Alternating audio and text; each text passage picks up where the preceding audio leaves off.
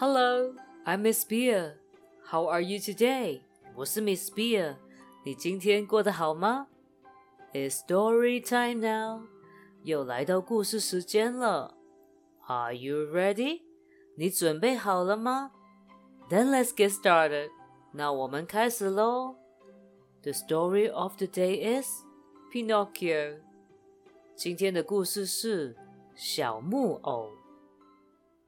Long ago, an old carpenter named Geppetto carved a puppet in the shape of a boy and named it Pinocchio.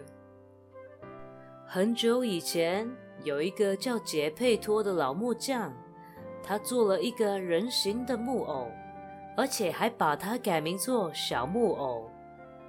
He wished the boy to be a real one. 他希望木偶是一个真的小男孩。A fairy heard his words and fulfilled his wish. 有一个仙子听到他讲的话，决定要帮他完成愿望。She added life to the puppet. 她把生命加了在木偶的身上。Geppetto loved him dearly, but Pinocchio was quite naughty and rarely spoke the truth. 杰佩多很爱小木偶，但小木偶很顽皮，而且还常常说谎。As soon as he lied, his wooden nose would grow long. 当他说谎的时候，他的鼻子就会变长。He always promised to be a good boy from the next time. 他每次都说下一次就会乖了。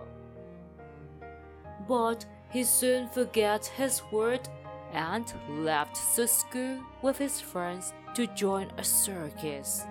但他常常忘记自己答应过的事情，还跟朋友一起离开学校，加入了一个马戏团。Now he began to miss Geppetto. 现在他开始想杰佩托了。One day he heard that his father had been swallowed up by a huge whale. 有一天，他听说他爸爸被一只大鲸鱼吞进了肚子。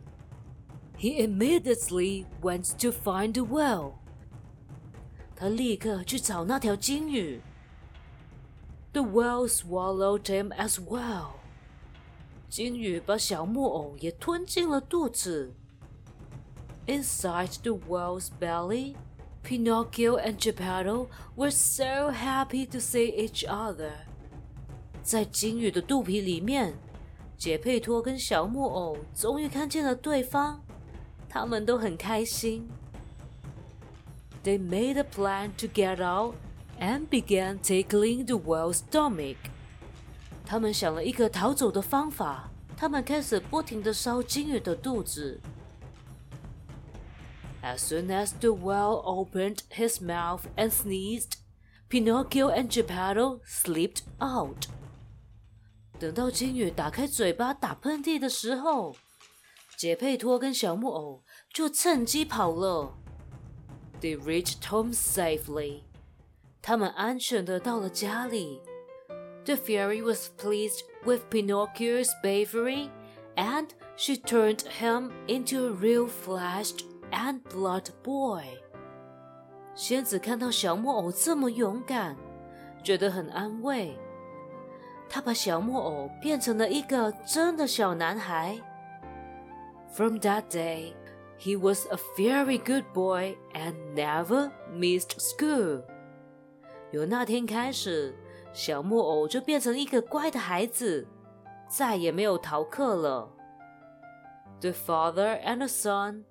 lived happily ever after。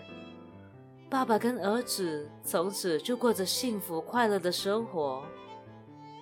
And this is the story of the day. Good night. 今天的故事讲完喽，晚安。